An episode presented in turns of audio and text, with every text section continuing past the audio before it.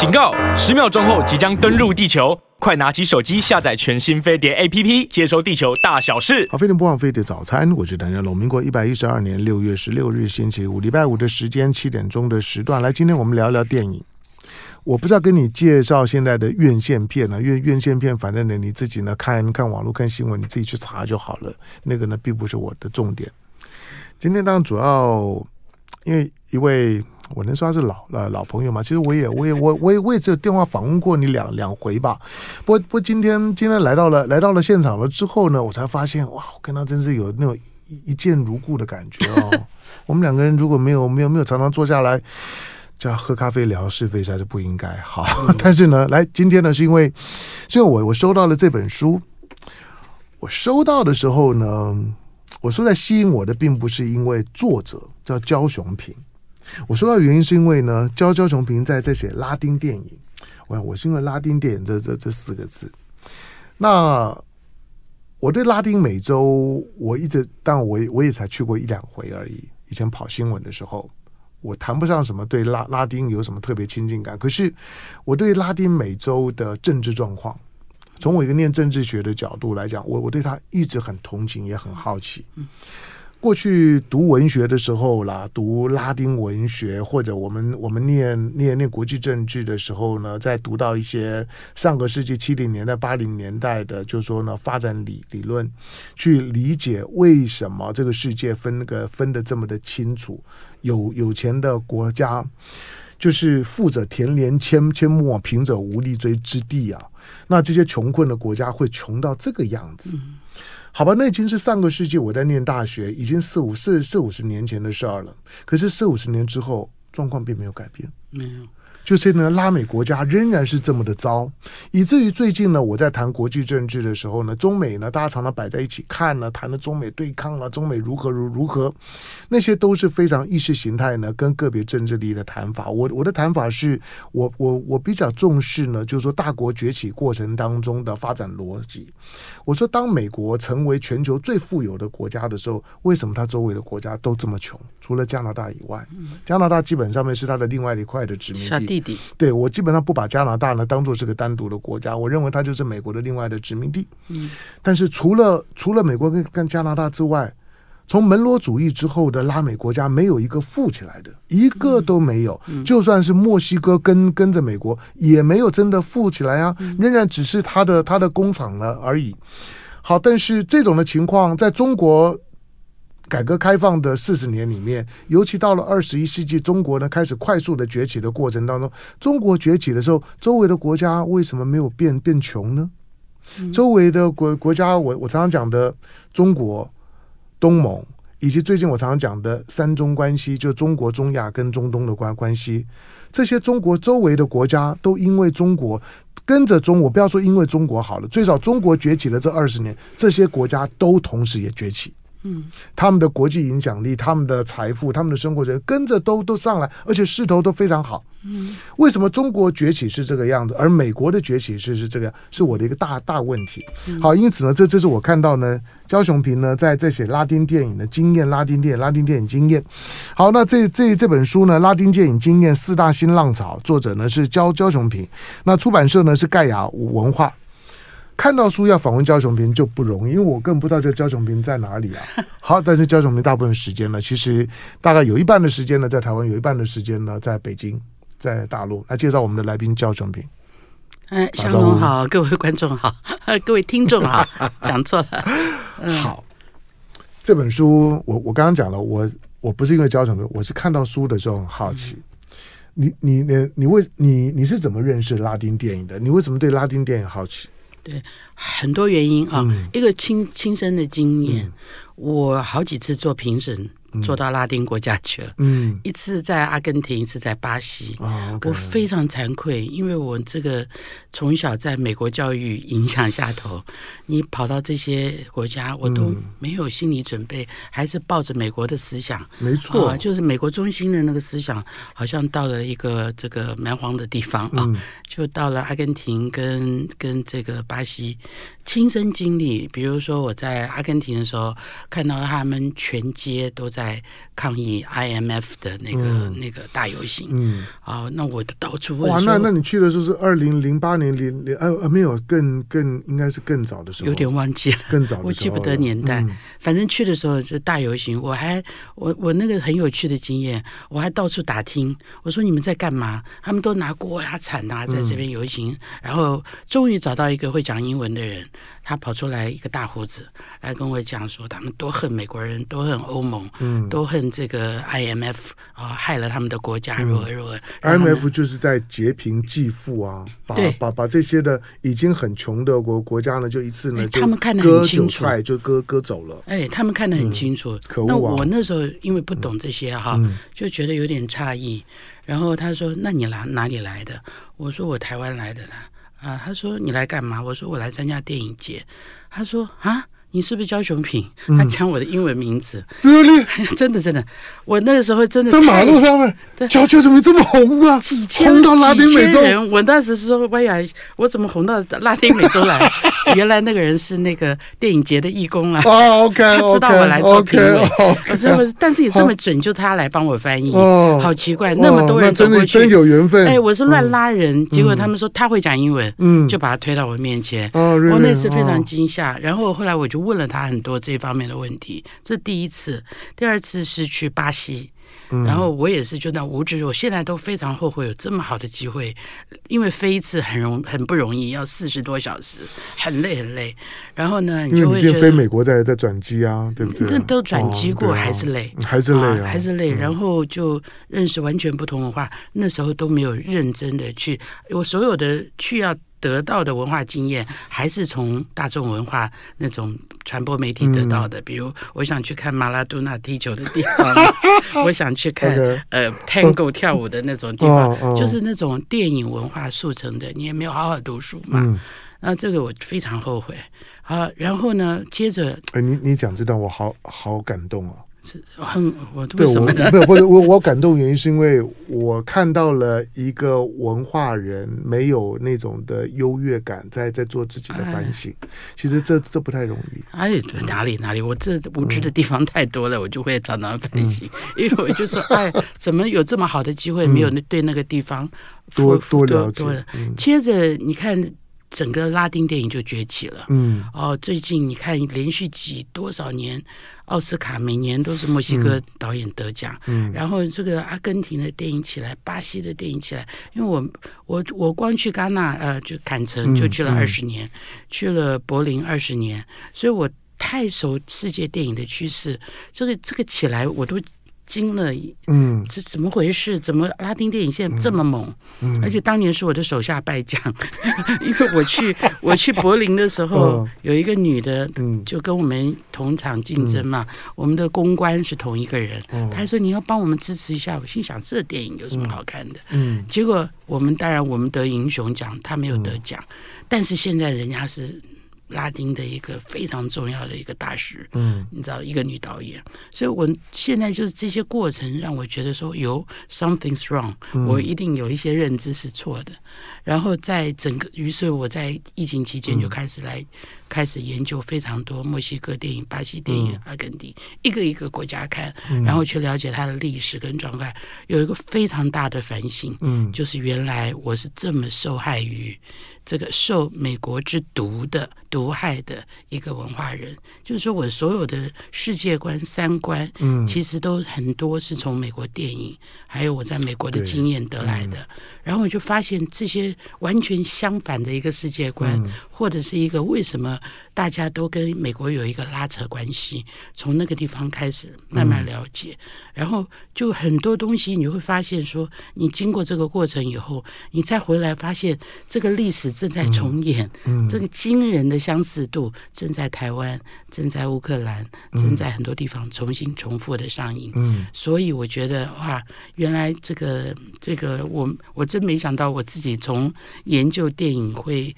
变成一个很大的一条路，去改变自己很多的看法。嗯、对，那这些电影当然我觉得非常惊人，因为这个每一个拉丁国家我去了解，它都是一个简单的说，是从殖民转成转成革命独立，然后独立之后经过一战、二战。这个这些时间马上进入到冷战时期，选边站，嗯、选边站，你到底是站苏联还是站美国？嗯，然后每一个地方的文化就受这个这个非常经济文化都受这个牵制。啊，就有的时候他必须，他有有的时候忽然左翼起来了，然后美国 CIA 就出动了，嗯，FBI 就出动了，他们会用各种方法去颠覆这个国家，嗯，或什么状态，再用选举假装在这个什么人权啊或者是什么的状态下头把它拉下来，然后再换新的，新的上来一定专制。独裁，然后人民又要革命，嗯、然后这个就重复一个 cycle 接一个 cycle，永远是这一个。然后，所以他们的文学跟他们的艺术很多就受这个影响。嗯，大部分要不然就流亡，要不然就是入狱，要不然就是写出来的东西，嗯、就像马奎斯啊这些，嗯、他会非常清楚的用他们的文化、历史、传说，用他自己的地方的东西去来重新来讲他们的。自己的故事，嗯、这个中间当然包括历史观跟世界观嘛，嗯啊，很了不起。我觉得我我看了都很多，我都很感动啊。我我我也没有想到，我小的时候看到。我们所认知的卡斯楚是那个大家觉得、嗯、哇，飞弹危机的大坏蛋、嗯、啊，那个这个独裁者如何如何。嗯、然后现在会发现，哎，他旁边的革命志士、嗯、这个切格瓦拉，嗯，现在变成大家英雄人物，全世界崇拜的对象，嗯、包括大家把衣服崇拜衣服都，你反共产主义的人，嗯、或者一天到晚讲人权的人，嗯、还不是把切格瓦拉穿在你身上、啊？买他的海报挂在那边，很时髦的象征，象征自己的。叛逆，嗯，很滑稽，对我来讲、嗯、啊，就很多事情。好，在我们现场是焦雄平，那、嗯、我我好久没没没看到你，可是我我刚刚我在看看这本书以及看你讲这一段的时候，嗯，我还在强调我我我其实非常非常被被感动，因为因为以前看你的影评、看你的电影的时候，我会觉得受受受西方我文化的教育跟西方文化的影影响。我觉得当那那那个是你的专业啊，我不懂。可是我会我感觉到那个文文字里面呢，是带有一种的文化的，说优优优越感吧。有我我我会觉得完全承认。对，所以所以当你当你在这在在写拉美电影的时候呢，我就我我就看到了另外的一个焦雄屏。而且这个其实，在文化圈子里面是不太容易的。我我我我我认为能够去反省自己的文化优越感是不太容易的事。虽然那种优越感是因为你受受受美式文化的影响，但是在那个时代，谁不是呢？那就是老实说，在那个时代，谁不是呢？到到我我到现在还谁？没错，我们在当时呢，念念念书的时候，来来来来台大去去去去美国，每个人只要呢能够呢坐上飞飞机呢，就觉得从从此之后就飞。飞黄腾达，人生不一样了。如果告告诉告诉人家说呢，我的我的家人，我的小孩在在美国，那那是一件多么骄傲的事情。我的孩子在在美国，以及我从美国回来，我在赚美金，在都曾经是好几个世代的优越感的最简单的表达。可是今天到了这个水平的时候，到了这年纪的时候，我们发现那不过是呢。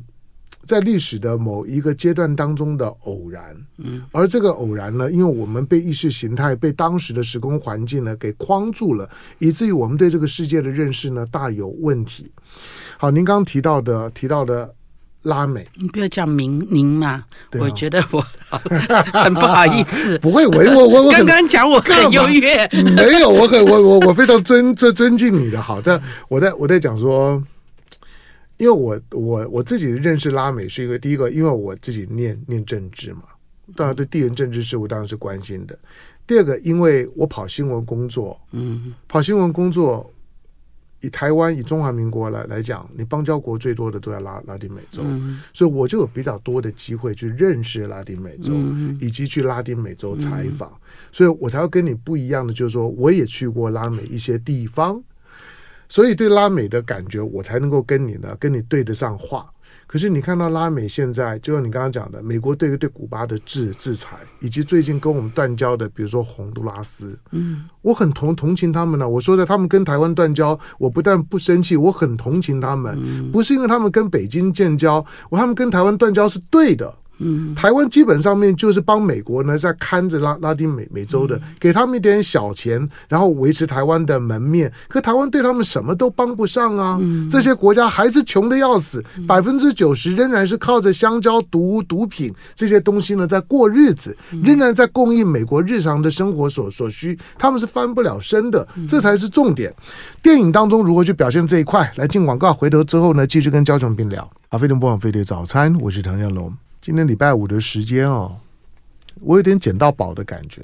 我捡到宝的感觉是，我跟焦焦雄明那么久没有见面，我说要过过去，因为我在我在我在时报工工作很很久嘛。那以前当然看译文版啊，看焦焦雄斌，反正以前只要有影评，特别你在你们你在在台湾对大放异彩的时候呢，那时候正是新浪潮电电影呢整个的崛起的过过程。然后讲到焦焦雄明，简直就是就是教母级的人人人物。好，他当当教母当了半半辈子，可是今天我怎么捡到宝的感觉？哎，我我发现跟焦雄平呢，如果跳离开呢，我我不懂的电影，我们进行电影背后的文化对话之后，我我觉得我可以跟焦雄平聊聊的东西非常多。好，刚讲到呢，就是。拉丁美美洲，因为大部分台湾人对拉美啊，除了那些的邦交国，每次你看到的什么总统、副总统啊出访的时候，煞有其事的，每个人都知道你重点只是在在美国国过境而已嘛。那那些国家对你算算什么呢？你来来的就你去了也也也要钱，回来也也要钱，就这样子。可是你除了给他钱之外，你对他一点帮助都没有啊。像是海地。海地上全全全美洲呢最穷的国国家，它根本没有任何社社会结构可言了，啊。那你要跟中国建交，中国都还很很担心的。那台湾你能够跟友好的跟台湾友好那个海地总统被对就被枪杀了就被就被被枪了，你你又能怎么样呢？蔡英文过境的时候四个小时赶快跑啊，因为那个地方治安脏乱啊，疫情啊都很严重。嗯、好，这些呢，我们对拉拉美啊，其实老老实讲，好像邦交国呢，现在还有七个在那地地方，但是老实。讲除了这些数字之外，台湾对他们是敬而远之，嗯，根本没有真的想了解什么。嗯，我也我也曾经讲过，我说如果你拿一个地球仪，你从呢，你你从台湾这边呢，用一根针呢把它刺进去，刺进那个地球仪，穿过了那个地球仪的中心呢，再穿出去之后的那个切口，大概就在南南美洲，它是地球上面离台湾最远的地方，台湾对它没有没有感觉的。所以你在写拉拉丁浪潮电影的时候呢，我我突然心有所感，我觉得哎。焦焦雄斌开啊，开始关关注拉拉丁电影。我不懂电影，好，但是你说的拉丁电影对他们自己的文化跟他们的历史的反省，马奎斯，我们我们讲得出来的。这个对我们这一代人来讲，你一定要读读马奎斯的电影，大概可能也看过。可是除了马奎斯之外，在拉美电影我们还看到什么？哦，好多。首先，很多作家啊，不止马奎斯，他们写什么？我我以前。研究这本书的时候，有好几本那个像《魔幻拉美》，有一个作家写的非常好，它里面讲了非常多这个拉美的革命历史，跟这些文学家还有他们的生活情况各种面的介绍，我觉得好棒那本书啊，呃，收收获很多。然后呢，这些这些嗯，拉美洲他们因为。每一个国家的情况不一样，历史不一样，嗯、呃，不同的革命或者是受殖民的经验不一样，嗯、所以他们的那个参差跟他们的文化、文学、电影各种历史。嗯都这个参差不齐，都不一样的这个叫做多元化吧，哈、嗯，你就会看到其实是挺挺令人兴奋，因为它有这么大一块土地，在这个拉美的这一个地方，嗯、你的这个这个每一个电影的所要讲的东西，都跟他们自己的生活历史息息相关，嗯、然后你又。给了我们这么多的这个想象力啊，什么等等啊。以就文学历史来讲，像像电影好了，他们原来非常多是走写实路线，嗯，就是受意大利新写实的影响，就什么东西我用记录的方法去讲，因为我们生活就像我们台湾新电影起来一样的道理，就说你在荧幕上看东西跟你没关系，琼瑶，嗯啊，功夫跟你跟你现实没关系，所以台湾新电影起来也是一个。我就会反省，我要我要看到我真实的自己。嗯、拉美一样，所以拉美的他们一开始的文学跟他们的电影都一样，嗯、都写实为主。可是隔一阵子以后，他们就会再往前走，嗯、因为我们台湾电影也进化到现代主义。嗯、现代主义就像杨德昌那个就很明显、嗯、啊，他就受到很多那个呃这个西方的一些的这个但老杨啊，我认为他脑子更清楚，他会把西方东西消化成为他自己，嗯、他的那个他的电影的构筑完全是反映当代的后现代的经验，嗯、非常厉害。所以他过过世的过世太早太早，嗯、他的眼睛超过当代好多导演前面。嗯、那他们也是一样，他们也是从新写实的那种像纪录片一般的这种方式，慢慢走向。魔幻写实啦，或加入他们自己的传说，加入他们自己的历史经验，变成一些新的某一些文学、历史跟文化的一个经验，所以是很精彩。所以很多大家都会喜欢谈魔幻写实嘛，就是忽然在他们的生活中间，你有一些很魔幻化的东西出来，但是事实上那是他们的生活的一部分，并不是说我们这边现在很多人模仿魔幻魔幻写实、魔幻写实的写法，可是有点糟。做，因为那不是我们的生活，嗯，但是对他们是因为他们生活经验太复杂，所以他们的那个魔幻是他们生活的一部分，啊、嗯，所以我觉得很了不起。那些我看那些东西，什么呃呃马奎斯的那些小说，嗯、或者是哪一个小说，他会换成电影啊，再又变成这个魔幻写实的小说，转换成为一些历史经验，变、嗯、变成电影的。一些魔幻写实，嗯、所以很精彩。然后有的非常革命，然后有的如果他们跟美国非常友好的时代，比如巴西跟墨西哥，嗯、他们有跟美国非常，因为美国要利用它，然有睦邻政策嘛。你你一定知道这罗斯福的那个 Good Neighbor 的那个 policy。嗯、当他那个地方来的时候，他就要跟你很友好。巴西啦，啊、呃，阿根廷啦，墨西哥都有过。嗯、但是这个时候他是来剥削你的，因为他要用你的电影业打击另外一个电影业。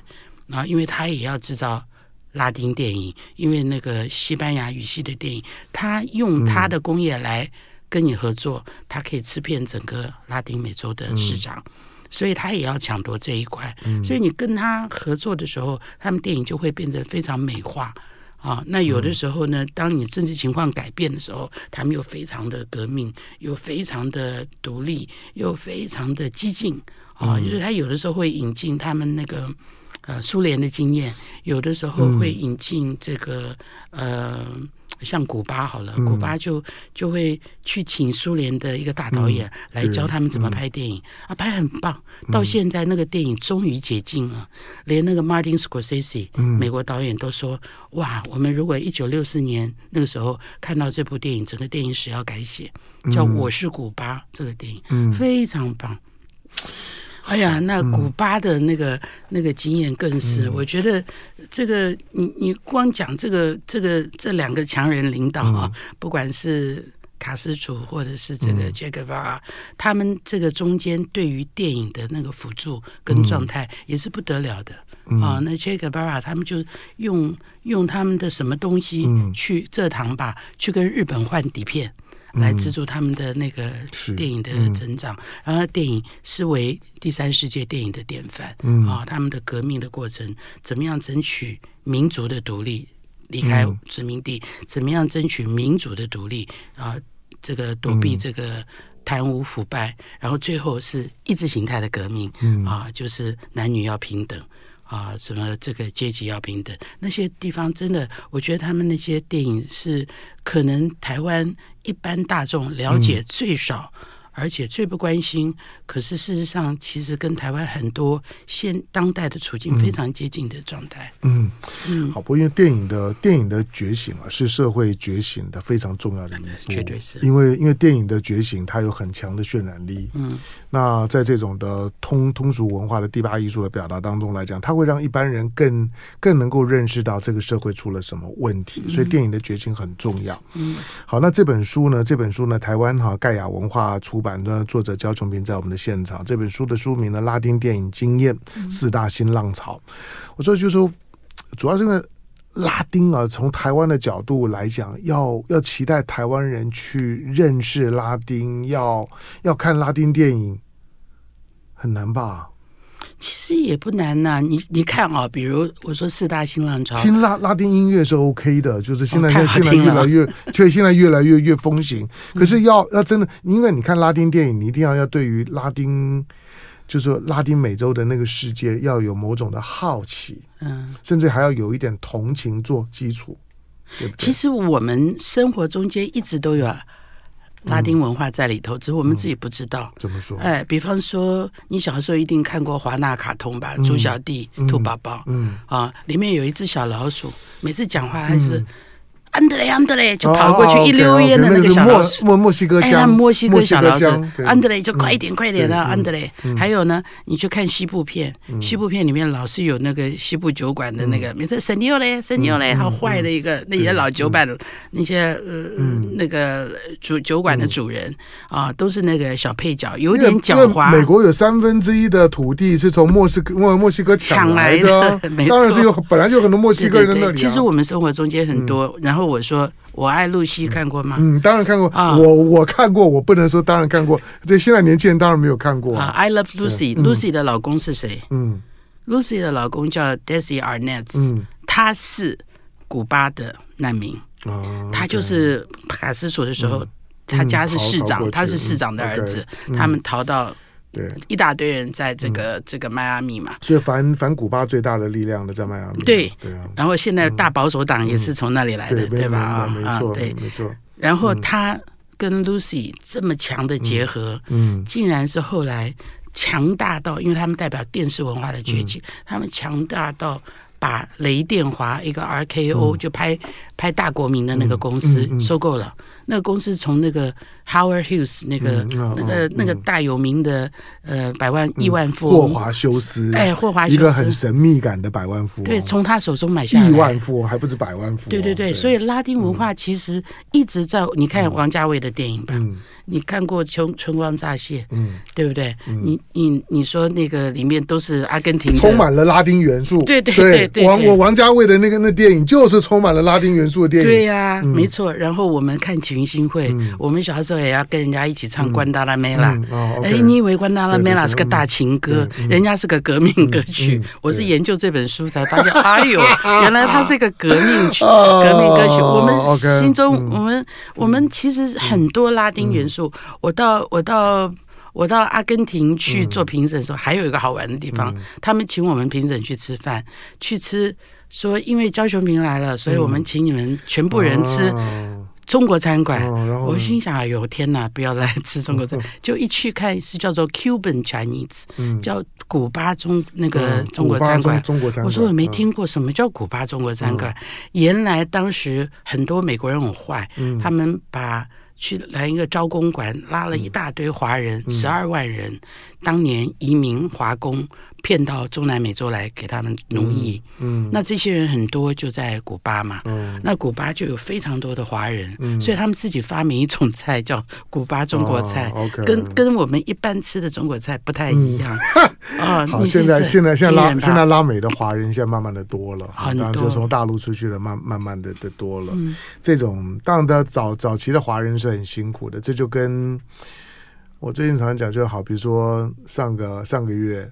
那在广岛呢，举行了 G7 的峰峰会。广广岛是地球上第一个挨原子弹的地方，那死了十十几万人，可是十几万人里面呢，其中有五万人是韩国人。那为什么韩国人死在广广广岛的这么多？因为他们都都是被骗去广岛去去工作去打工，所以其实广岛的那颗原子弹下来，死伤最惨重的是韩国人。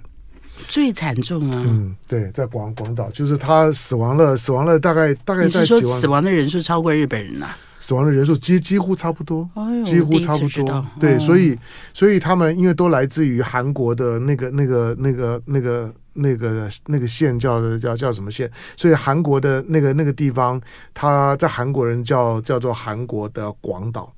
因为有大量他们的祖先死在广广岛，他一样就就是跟跟跟移工是一样的。嗯哼，其实你说老实讲，华华人的移工跟美国跟欧洲早期在卖黑奴有有不一样吗？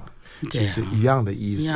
以前以前是你用铁链把你链过去的，后来是用骗过去的、卖过去的，其实都一样。那就是呢，殖民世界的基本的逻逻辑，没有人权这件事情。嗯，好，在我们现场的。焦雄屏，哎，这本书呢，盖亚文化出版《拉丁电影经验四大新浪潮》哈，那书呢，大家可以自己找来看。那我我回头之后呢，我要我要问焦，因为焦雄平现在呢，很多的时间呢，在在在大陆，嗯，我一直需要一一只眼睛帮我去去看大陆的文化圈的活动。嗯，因为第一个这这这块对我本来就陌生的。嗯，在没有没有没有什么文化的人。好，但是在大陆的文化圈子里面的那种的，我也会感觉到他正在经历一个爆发性的成成长。我即使看他们的一些娱乐娱乐的节目。我都意识到他们的进步是非常非常惊人的，非常非常惊惊人。那种的惊人就是说，早期当我们在台湾经历就是说文化复兴运动的时候，那个时候呢，台湾还可以说我们代表了传统的中中华文化，而且许多海外的从事文化工作的作家、艺术家、歌手、演员，都觉得到台北来，到台湾来。是一件很棒的事，是镀金的，是真正得到华人的肯定的。嗯、可是台湾正在慢慢失去这个地位，包括金马奖、嗯、都都一样。因为当你在排排华排路的时候，它必然会导致这样的效果。你在大陆看到的大陆的文化圈子，现在是一个怎么样的情况？进广告，回头继续跟教授明聊。啊飞的魔网飞碟早餐，我是唐湘龙。好的，呃，今天呢，看起来是为了这本书，好的，拉丁电影经验四大新浪潮，作者是焦焦雄平，教你呢开始来呢注意呢拉丁美洲的电影的崛崛起。其实它已经崛起一段时间了，而且是带着非常强烈的拉美反省来的。拉美，拉美是讨论今天全球政治的时候非常重要的一块。如果你看不懂拉拉美，你你是看不懂现在的世界政政治格局的哈，所以虽然离我们很远，我们不要只是觉得邦交国养一堆数数字在那个地方，重点不在这里，而是拉美的苦难就是过去五百年的人类的苦难。你看到今天造造就了欧洲的天堂，造造就了美国的富有，你知道多少人要要付出代价？几代人到现在为止都翻不了身。所以在对拉美电影的理解比较有助于理解我们今天这个世界。好，台湾呢要理解拉美有困难，但是我认为从大陆的视角看。拉美呢是非常不一样的，不过这不是今天的重点。焦焦雄平呢，除了在在台湾崛崛起之外，其实我我知道这些年的时间呢，你在大陆的文化圈子、电影圈子里面参与非常非常多。嗯，我我纯粹从一个观众的角度，有距离的看到中国大陆的整个文化崛起，随着它的国力的崛崛起，文化圈子里面活蹦乱乱跳的。我我不是看八卦，看哪一个明明星如何，哪哪个明星的，我不是看着看着，我我是整体感受他那个氛氛围。嗯，可是这个东西我讲讲不出来。你那那那焦焦雄屏讲好了，你在你在那边，你跟他们的文化圈子参与这么多的文化活活动，大陆的文化圈子现在是一个怎么样的状态？对，我还是觉得一方面啊，嗯、也有政治上的压力了。嗯啊，因为。政治还是还是一个盖盖帽，嗯、呃，因为他们现在还是有一些方向上的这个一个国大国家政策的那个这个设计嘛啊，嗯、所以有一些中间他们会有怨言、嗯、啊，比如说怎么搞的，现在比如电影的主管单位会从。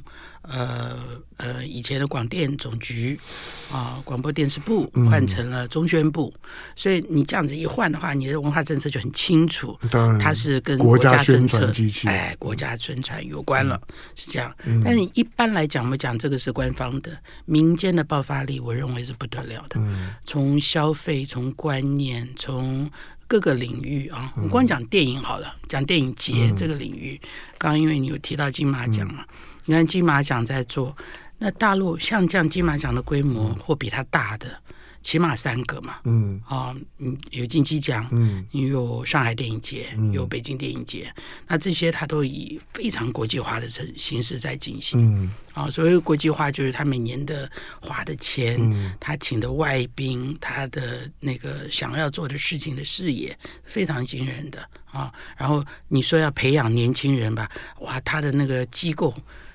培养跟给钱跟各种这个促销的方法非常多，所以我觉得我看到台湾好几个年轻的导演都在那里活跃，嗯。啊，比如我们都很喜欢的赵德胤，嗯。啊，拍这个冰毒的，他现在拍一个好莱坞电影，啊，那好莱坞电影马上呃完了之后，马上就就是一部大陆电影或两部，啊，那我还碰到我去那边呃那天去颁一个奖。哎，怎么在席间看到我的学生？嗯啊，有一个学生叫柯文丽，嗯，也是在刚刚接呃刚刚在大陆崛起，呃，也拍了《误杀》，有一个电影叫《误杀》。然后他现在正在拍筹拍一个新的电影，嗯，好，我就说电影节就已经办了很多这种培养新导演的功能。那像这种小规模的电影节到处都是，嗯，所以我为什么我说我很忙？嗯，我一天到晚在这边做评委，那边做评委，嗯，我光这个去年一年大概做了七八个。各个城市，从成都、厦门、济南啊、呃，到这里呢，北京、上海，好过瘾哦！哎，蛮好玩，因为你看我去成都好了，对，我光看你跑跑这些地方，我都觉得很羡慕啊。哎，你看成都，我去我去成都电影节，我也吓一跳，他在博物馆旁边，那博物馆新的美术馆，好漂亮哦，非常漂亮，一个在湖旁边。但我然后里面展的。东西内容也很棒，都是新的 new media 的东西，怎么用新的电脑啊所制造出来的电脑，新的一种艺术就很厉害。啊！整个那个馆的设计也很棒，但我感动的是，我发现那个湖旁边，然后赶来这个美术馆参观的西老携幼。都是一家一家好多，就是因为我们台湾去看美术馆或什么，我不会觉得有全家福的现象。大部分都是文艺青年、文艺中年、文艺老年在那里。那个都是很多小孩子，他们就一直就就爸爸妈妈呃祖父母会带他们去美术馆。嗯，而且那美术馆那个那个感觉好现代化，我觉得。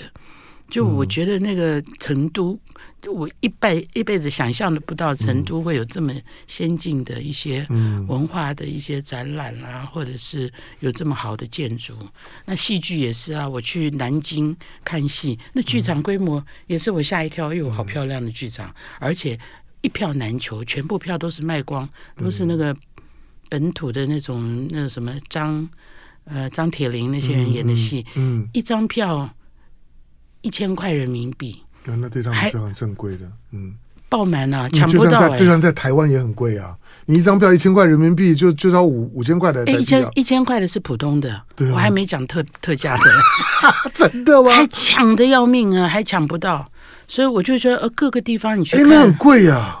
嗯，就是很贵啊！我就跟你说，台湾的台湾的表演那种便宜的票价，你刚刚说爆发力嘛，我先跟你讲嘛，戏剧也很强，每一个剧差不多，差不卖票都不是问题，都是抢抢。每天的他们在门口都会讲富一票、黄牛票，现在有在打了啦，因为转像最近那个谁，是不是是不是周周杰伦还是谁的演唱会？哦。